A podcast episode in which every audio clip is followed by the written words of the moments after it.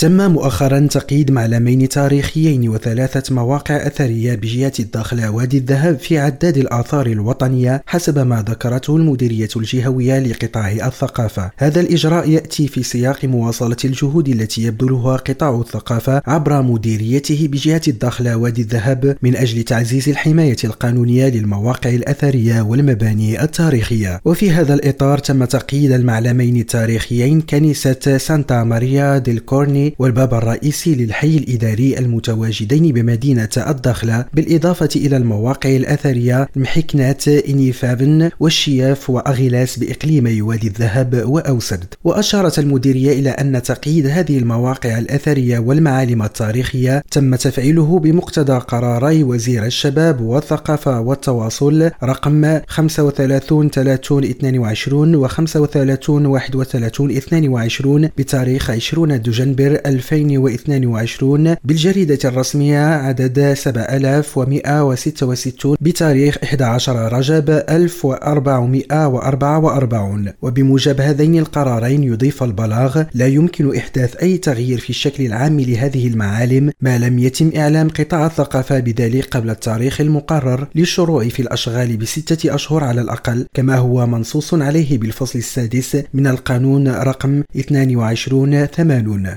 محمد القادري ريم راديو الداخلة.